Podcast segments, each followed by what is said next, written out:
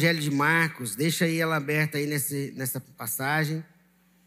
A gente vai estudar hoje mais um episódio da série Eu Te Vi. Nossa. E a gente vai falar hoje sobre Eu Vi o Doente. Antes de ler a passagem, eu queria só fazer uma recapitulação aqui, recapitular um pouco. Nós estamos estudando essa série Eu Te Vi, que nós estamos vendo através do exemplo de Jesus como nós podemos evangelizar o religioso ou religiosa. Primeiro episódio. Depois a gente viu como evangelizar um pecador, uma pecadora, no segundo episódio. Depois nós vimos como evangelizar uma pessoa cancelada na sociedade, né, que era o nosso Ezaqueu. Depois como evangelizar um orgulhoso ou uma mulher humilde, né, na semana, semana passada, se eu não estou enganado. E hoje nós vamos ver como evangelizar um doente, uma pessoa enferma. E de todos os episódios dessa série, esse episódio é o que a gente vai encerrar semana que vem. Esse é o único episódio em que Jesus vai dividir a cena na evangelização com outras pessoas. Vamos ler? Está todo mundo com a Bíblia aberta aí? Marcos, capítulo 2, a partir do versículo 1 até o versículo 12. Amém? Vamos lá? Todos acharam aí? Quem não achou, diz amém. Quem achou, diz glória a Deus. Amém. Tem gente que está vindo agora só com Bíblia é, é, de papel, né, impressa. É bom mesmo, viu? Eu gosto mais de nela. Dias depois, quando Jesus retornou a Cafarnaum, a notícia de que ele tinha voltado se espalhou rapidamente. Em pouco tempo, a casa onde estava hospedado ficou tão cheia que não havia lugar nem no lado de fora da porta. Enquanto ele anunciava a palavra de Deus, quatro homens vieram carregando um paralítico numa maca. Por causa da multidão, não tinham como levá-lo até Jesus.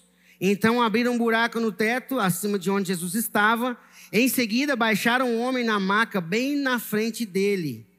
Ao ver a fé que eles tinham, Jesus disse ao, disse ao paralítico: Filho, seus pecados estão perdoados. Alguns dos mestres da lei que estavam ali sentados pensaram: O que ele está dizendo? Isso é blasfêmia.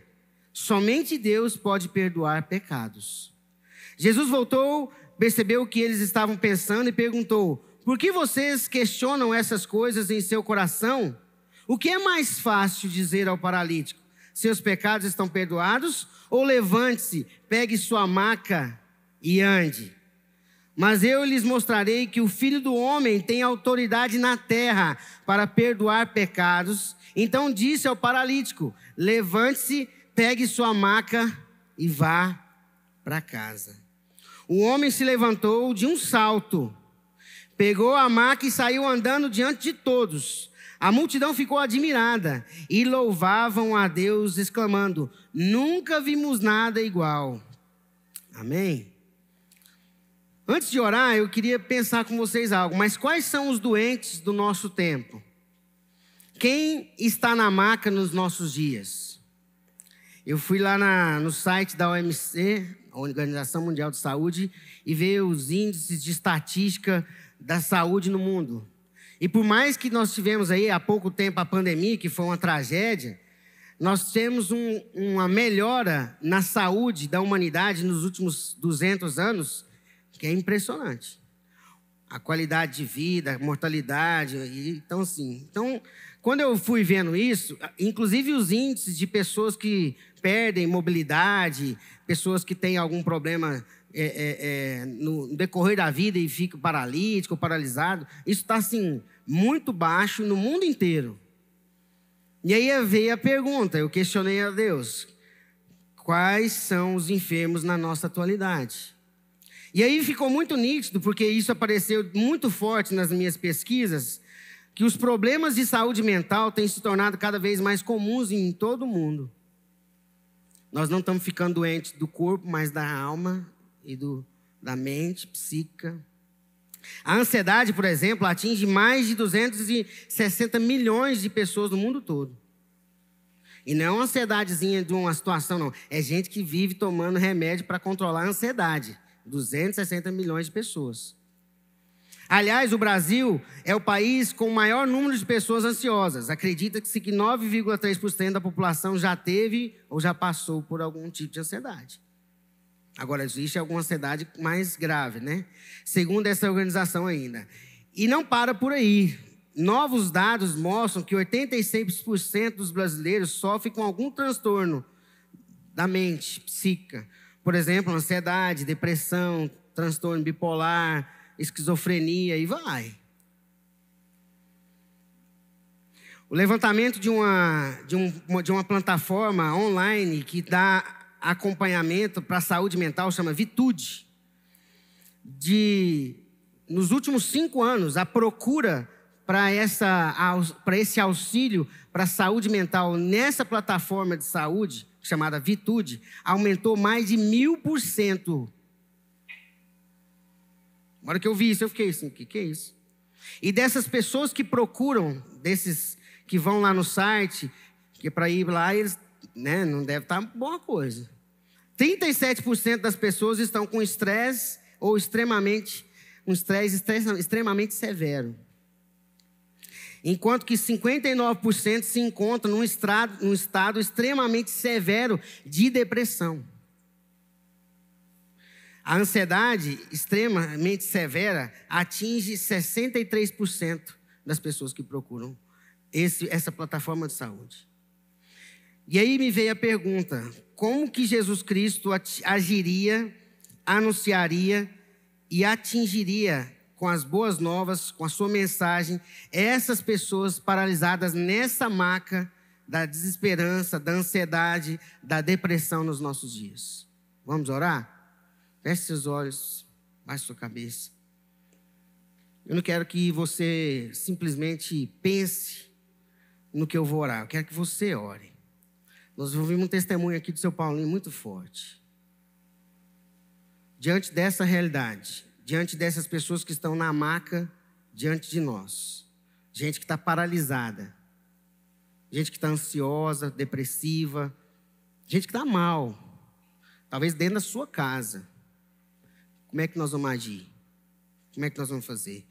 Pai, eu queria te agradecer pelo privilégio de estar aqui, mas ao mesmo tempo dizer do peso que foi essa semana.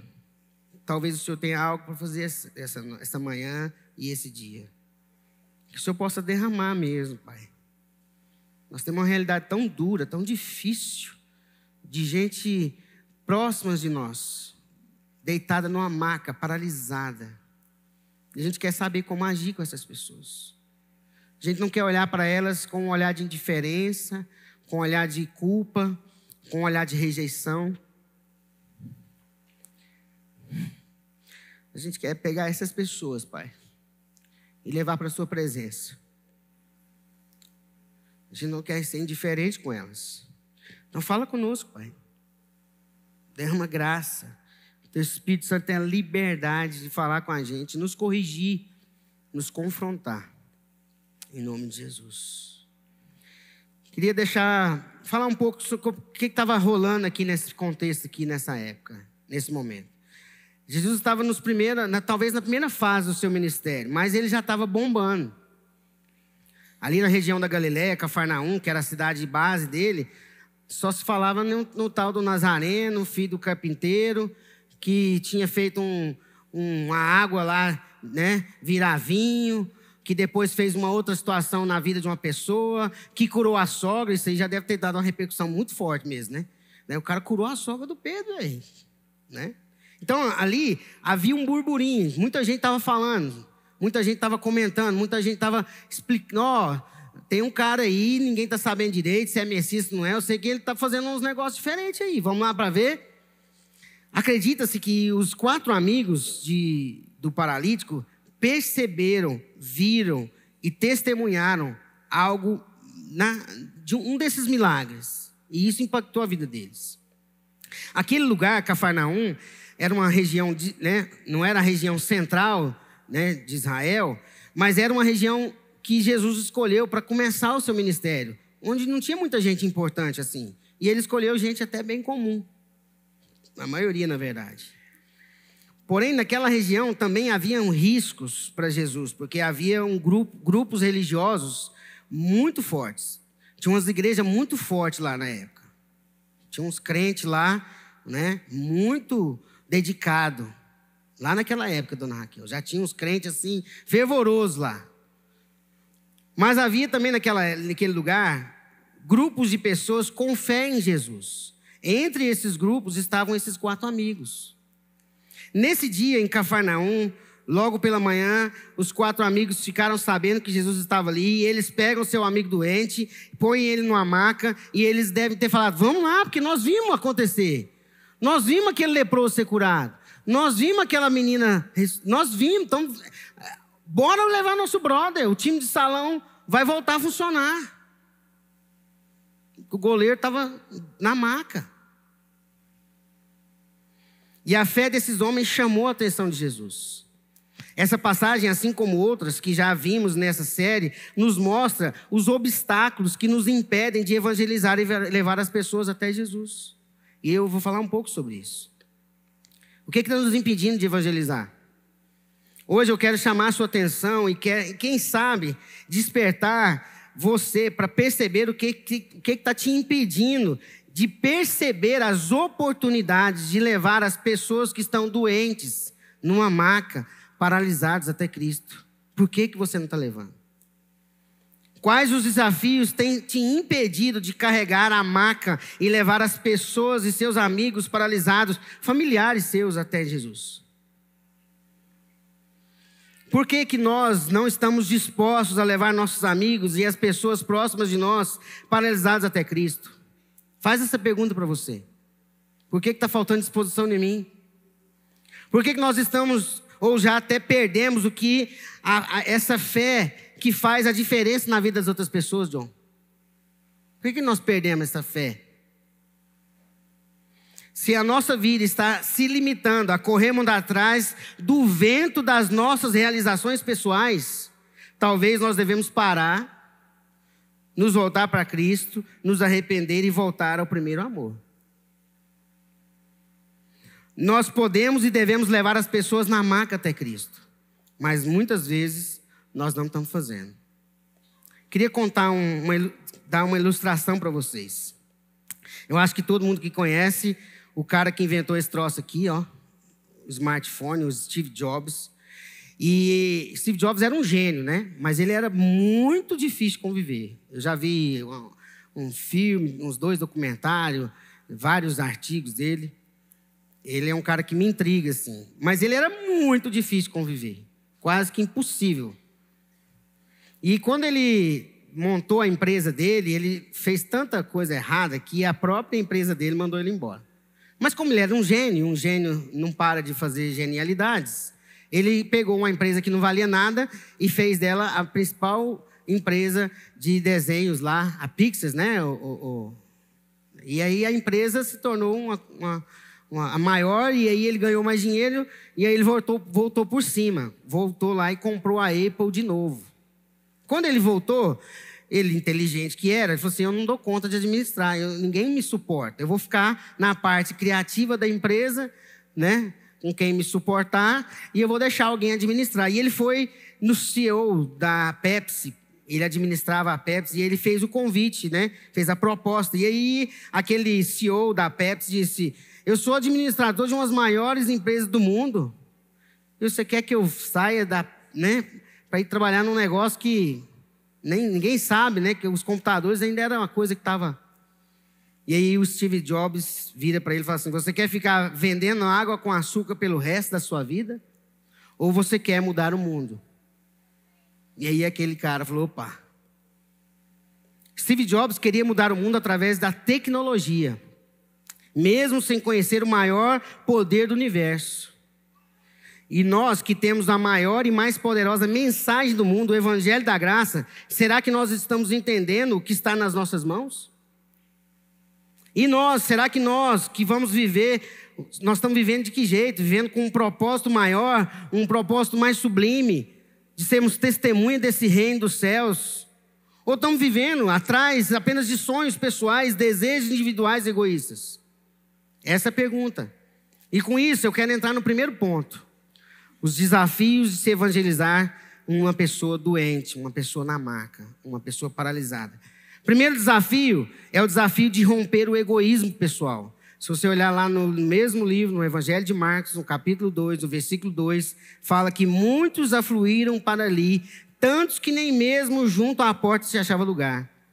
Isso aqui nós estamos falando é, é, o, é, o, é a multidão. Eles só querem resolver os seus problemas. Eles não estão preocupados em relacionar com Jesus, eles não estão preocupados em viver uma relação, eles querem resolver os seus problemas. É, isso, é, nós precisamos romper o desafio do egoísmo para a gente falar do evangelho para alguém o, egoí, o egocentrismo, o individualismo, os interesses pessoais, as ambições, a mesquinha, sabe? Aquela coisa mesquinha, a insensibilidade. Quando os, os quatro amigos chegaram com, com seu amigo na maca, eles não conseguiram, né? Mesmo com alguém portador de necessidade especial, eles não conseguiram passar pela porta. Eles não conseguiram entrada nenhuma para chegar até Jesus. Porque havia ali gente que estava apenas preocupado consigo mesmo. Cada um com seus problemas, mano. Se vira. Muitas vezes nós não estamos conseguindo olhar para as pessoas que estão precisando, que estão sedentas, quase clamando, porque nós estamos muito, muito voltados para nós mesmos, nosso umbigo, a nossa vontade. No dia a dia, no decorrer da sua caminhada, naquilo que você faz durante a semana, quantas pessoas passam por você? Se nós fizermos uma pesquisa rápida aqui, nós vamos ter com certeza, no mínimo, mais de 300 lugares diferentes em que a igreja de Deus, essa igreja, está inserida na nossa sociedade. Porque cada um de vocês é a igreja. E onde você está, a igreja deveria estar, fazendo diferença. Mas muitas vezes o nosso egocentrismo, individualismo, os interesses pessoais, algumas ambições e às vezes a insensibilidade que está tomando conta, está nos impedindo de fazer isso.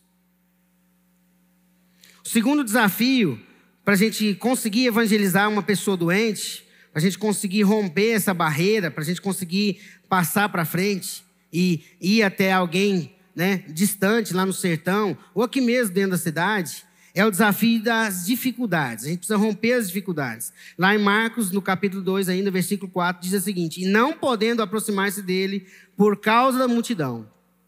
Os quatro amigos poderiam muito bem, né, João? Falar assim: Ó, oh, meu irmão, nós tentamos, mas não tem jeito. A senha aí para espera é muito grande, né? Então é o seguinte: nós vamos ter que ir embora. Problemas e dificuldades do dia a dia. Às vezes você tem uma agenda com tanto compromisso, com tanta coisa, que não te deixa ver ninguém, nem gente da sua própria casa, nem os seus. Sair da zona de conforto, do comodismo. Esses homens, eles não se acomodaram, eles falaram assim: ah, não, não tem jeito, vamos embora. Quem sabe uma hora dá. Não, eles falaram: nós vamos continuar, nós vamos persistir. Quantas vezes eu já vi gente falar: ah, eu não pude ir lá levar a cesta básica porque Quantas vezes a gente não chama alguém para fazer uma ação, um trabalho, uma ação evangelística, ou a gente incentiva alguém para falar do evangelho no trabalho e fala assim, não, lá não dá. Eu já contei essa experiência. Eu trabalhei numa época no Instituto de Criminalística. Era, era um cargo comissionado. E eu lembro que quando eu cheguei lá para trabalhar, é, eles me colocaram. Eu, eu queria trabalhar na área de comunicação, que eu fiz é, jornalismo e radialismo, nós não tinha vaga, eles me preteriram lá. E aí eu fui cair no, no protocolo. Eu cheguei no protocolo, estava uma zona, uma bagunça. Eu arrumei o protocolo, colocando tudo arrumado, organizado. Aí a, a gerente ficou, nossa, o que aconteceu aqui? Né? E aí uma colega que trabalhava lá, ela trabalhava no período da manhã. Ela, eu lembro que quando eu cheguei no primeiro dia para trabalhar, ela já chegou assim, era oito horas para entrar, ela já chegou nove e meia. E ela assim com a roupa muito decotada, muito curta, já chegou, já foi ligando o som assim naquelas músicas sertanejas que mais parece uma música de pornografia, né, que fala quase tudo nessas né, músicas sertanejas atual. E quando ela entrou, eu falei assim, misericórdia, vou ficar sozinho dentro dessa sala fechada, sem janela, com essa mulher. Ou eu vou ter que. Eu, eu, eu saí na hora, falei, não, vou tomar água. Aí cheguei na gerente, só não tem outro lugar para me ficar, não? Ela, não, é lá mesmo. Você arrumou tudo? Aí ela tinha voltado de férias, foi por isso que eu não encontrei no começo. E eu falei, misericórdia, Jesus. Trabalhar com uma mulher dessa aí.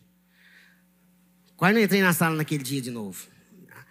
Fiquei alegre porque ela trabalhava só no período da manhã. No período da tarde era outra mulher, uma senhora já, a gente conversava toda hora, tudo. No outro dia de manhã, a mesma coisa. Eu falei, Jesus, amado. E ela foi com a roupa ainda mais decotada. Eu falei, Jesus, o que está acontecendo, pai? tribulação é essa, pai? Queima, Jesus. Ou então faz aumentar a roupa. E aí eu vou, fui para eu fui, tava chateado, gente. Sério, tava, tava.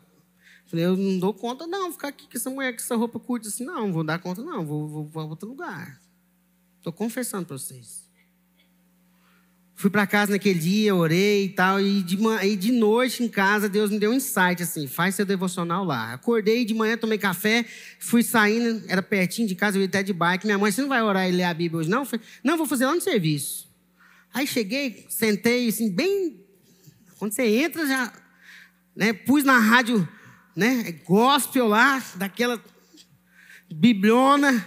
A hora que ela chegou assim,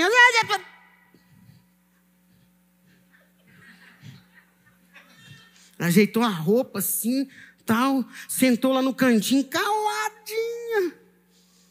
Eu falou, glória a Deus, está amarrado, diabo. No outro dia, mesma coisa. No final dessa semana, no final dessa semana, ela chegou, já estava indo com as roupas mais arrumadinhas, sem decote. Eu achando que eu estava. E ela virou para mim e falou assim: Você é crente, né? Eu falei: Sou, sou crente. Sou crente. Falei, eu também fui também. Eu estou desviada. Lê para mim Salmo 23. Eu gosto tanto desse salmo. Eu li o Salmo 23 para ela. Na semana seguinte, ela estava lá primeiro que eu. roupa bem diferente. E aí começamos a fazer devocional junto. Ela perguntou: eu posso, posso vir para a gente conversar e ler a Bíblia? Pode. Era casada, mas estava no casamento praticamente terminando. Extraiu o esposo com um cara lá dentro do trabalho, da repartição. E depois de dois meses andando com ela, conversando com ela, ela, ela, ela, e era assim, ela sentava, a mesa era mais larga que isso aqui. Eu sentava de um lado e ela do outro. Ela voltou para Jesus, para os caminhos. E ela voltou com uma sede tão grande, Thaís, que ela virou para mim e disse: Léo, nós temos que fazer isso com outras pessoas. É mesmo? Vou fazer o seguinte: tem uma cafeteira lá em casa que não tem uso. Esse povo aqui era tudo é, é, perito criminal. Os caras que estudam muito, então bebe café assim, igual água. Vou trazer uma cafeteira para cá, nós vamos fazer o café na hora devocional. Esse povo vai vir para cá. Aí você, na hora você lê a Bíblia e fala igual você falava para mim. Fizemos um pequeno grupo lá. De repente tinha mais quatro pessoas participando com a gente. Dois foram para Jesus. Depois de seis meses, a gerente que achava que eu era bom, tá, tá proibido. Alguém deve ter falado alguma coisa.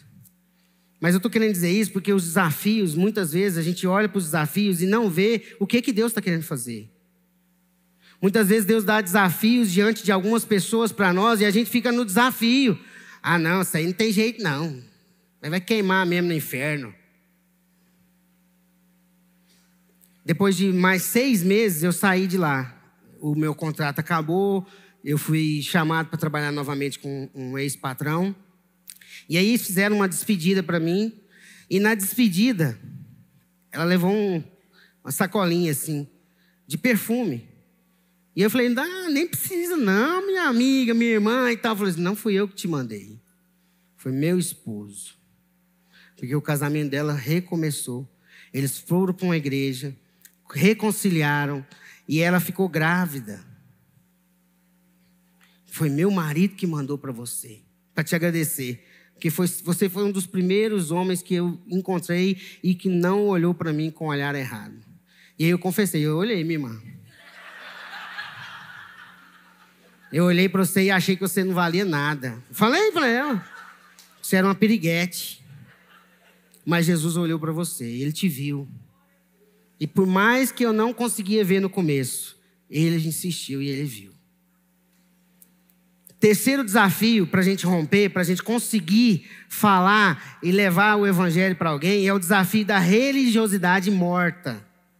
Olha lá, Marcos capítulo 2, o versículo 6 e o 7. Os mestres da lei que estavam ali sentados pensaram: o que ele está dizendo? Isso é blasfêmia.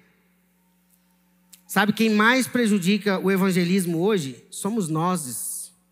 Gente que frequenta culto gente que não falta, gente religiosa, gente que olha para alguém e condena. Ih, não, essa aí não tem jeito, não. É o que eu fiz com aquela irmã. Gente que olha para a altura da roupa e não vê quem está atrás. É gente que olha para alguém que cometeu um deslize grave na empresa e vê só o mala, o vagabundo, o pilantra. Bandido morto é, é aquela história. Os religiosos eram eles que mais dificultavam os, os paralisados, as pessoas doentes, de chegar até Jesus. Porque eles ficavam olhando para o que estava acontecendo, para a graça sendo manifesta, e estavam julgando. Isso aí não é de Deus, não. Isso aqui não sei, não.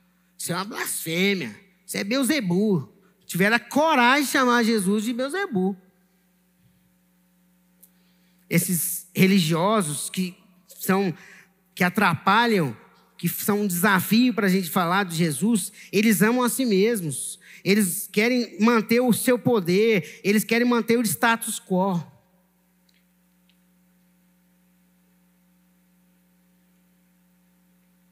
Nós estamos aqui com, um visitante que tem um nome bem peculiar, um apelido peculiar, o Coró. Coró, ele foi membro aqui da 90 há muitos anos. E eu acho que o Coró lembra que quando ele era bem mais jovem, né, Coró? Ele, o Boró e o Carlão, que é pastor da Sal da Terra, mas que foi daqui, eles iam evangelizar nas raves. Essas raves, onde o povo se quase morre de tanta droga. E o Carlão tinha cabelo e barba grande, não é mesmo, Coró? E o Carlão ia vestir de Jesus. Estou sério, estou brincando não. Ia vestir de Jesus, Coró vai saber disso. E existia de Jesus, chegava lá, a galera olhava, oi Jesus, é, os caras tudo doidão, rapado. E aí o Carlão levava uma faixa. Eu quero abraçar, eu quero falar do amor. E aí, numa dessas raves lá, os caras chamou Jesus, o Carlão, lá para cima, onde o DJ estava, onde o palco estava. E aí o Carlão evangelizou, falou de Jesus, vestido de Jesus. Se você falar que está indo numa rave falar de Jesus, o que, que as pessoas vão falar? Eu não sei não, hein? Isso não é lugar de crente. Cuidado, hein? A graça tem que ser manifesta em qualquer lugar. A gente é que aprisiona isso. A gente é que põe limite. A gente é que olha com o nosso olhar de egoísmo ou, ou com o olhar de quem só vê problema, desafio, dificuldade, ou com o olhar de religioso. Eu não sei qual é o seu, mas se tem algum desses aí na sua vida, faça isso cair hoje. Faça isso hoje. E aí eu queria passar para a última parte falando das oportunidades de evangelizar os paralisados. E essa oportunidade a gente aprende nas, nos, nas, nas duas figuras aqui, dos amigos e de Jesus. Lá em Mateus, abre lá em Mateus agora, no versículo, capítulo 9, é a mesma passagem, só que em Mateus fala uma coisa diferente, um pouco diferente, na verdade. Ele acrescenta é, detalhes, né? Mateus 9, versículo 2, na parte B, Mateus 9, versículo 2, na parte B, fala assim: Vendo-lhes a fé, Jesus disse ao paralítico, nenhuma outra vers, na, é, evangelho, ele fala isso aqui. Tenha bom ânimo, filho. Vocês viram aí? Tenha bom ânimo, filho. Quando a maca estava descendo, quando a maca estava chegando até Cristo, né, depois daquela bagunça toda, do teto sendo arrancado, corda descendo, Jesus vê o paralítico e fala: tenha bom ânimo. Tem uma outra, é, a, a, talvez a, essa interpretação de bom ânimo, tenha coragem, não tenha medo. Imagina você paralítico, né? Descendo do teto, numas cordas, seus amigos não são profistas daquilo, você pode cair. E aí, ele, Jesus deve ter olhado para ele e viu o semblante de alguém que está com medo, tremendo, angustiado. Ele não poderia estar ali, ele era impuro. Ele era considerado impuro. E ele descendo ali, quando Jesus olha para ele, Jesus não fica assim: Nossa, que bagunça que você fez, hein? O que, que é isso? Quem que vai resolver isso depois? Às vezes Deus tem que deixar um trem dar uma bagunçada mesmo. Quebrar uns tetos. Para salvar alguém. E aí Jesus vira para ele e fala assim: tenha bom ânimo, meu filho. Estão perdoados os seus pecados. A primeira coisa que me fala é da sensibilidade de Cristo diante do paralisado. Nós estamos ficando cada vez mais insensíveis. A gente vê situações e aquelas situações ruins e difíceis não tocam mais a gente. A gente vê gente doente, gente paralisada, gente clamando, gente que está assim, nas últimas e parece que está tudo certo. Cada um com seus problemas.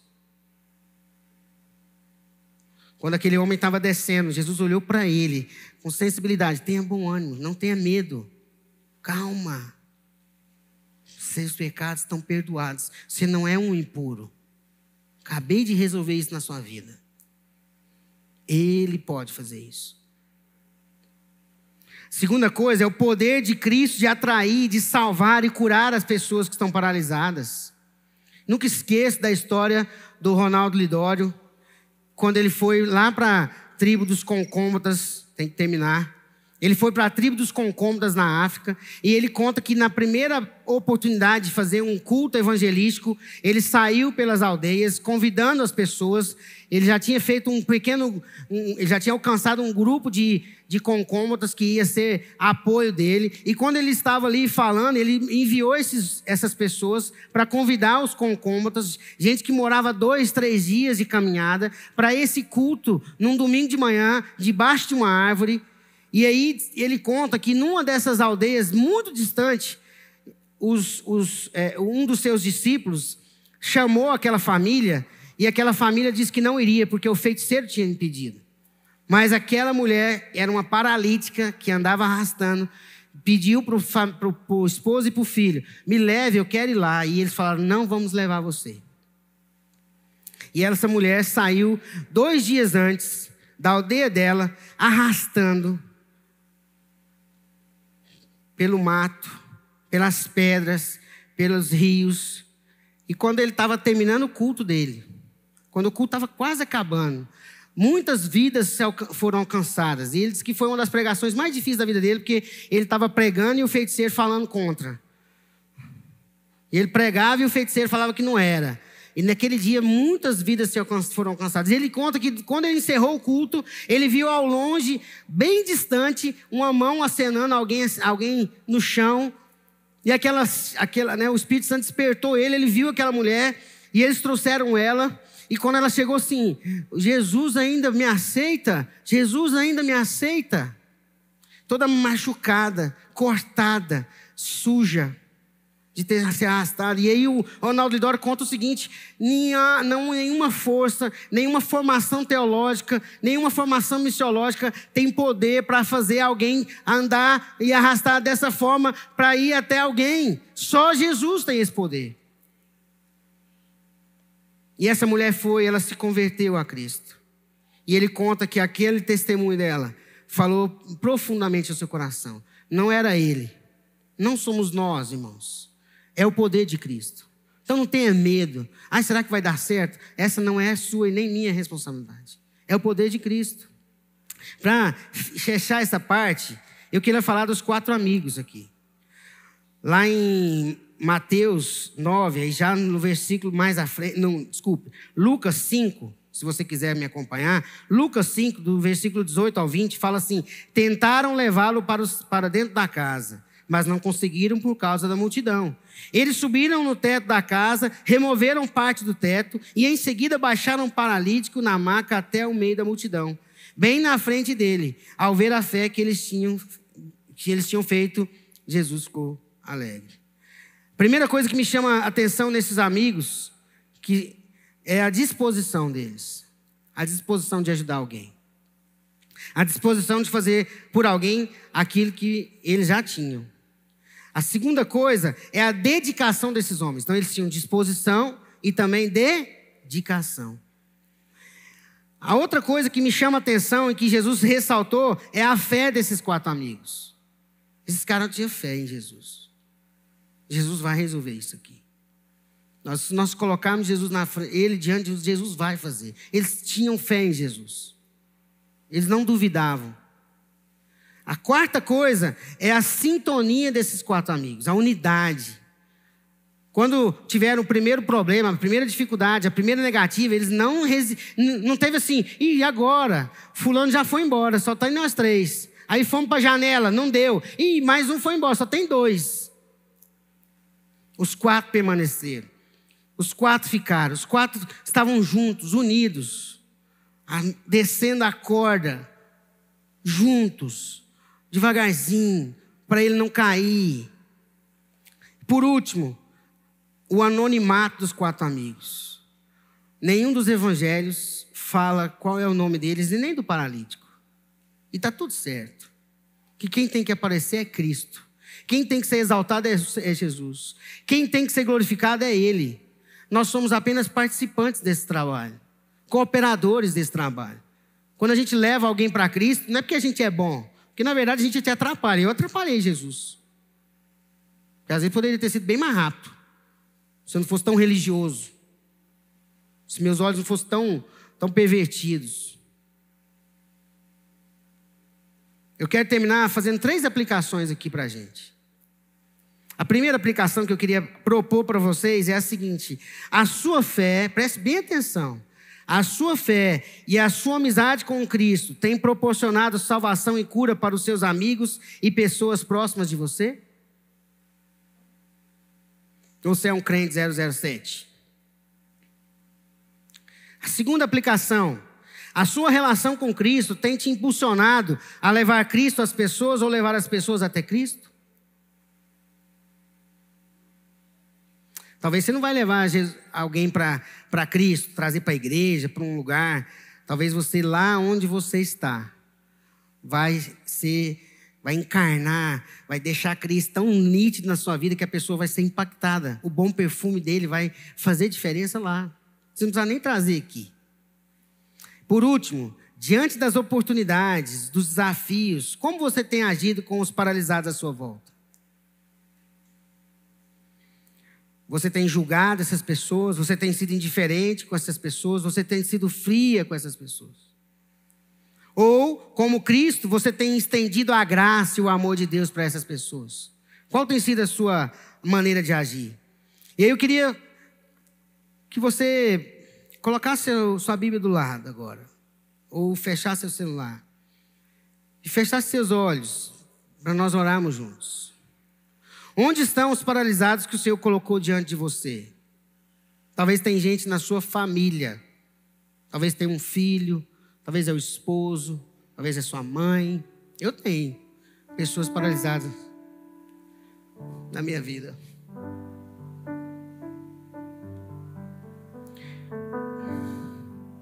Você colocou o nome dessas pessoas no nosso varal aqui?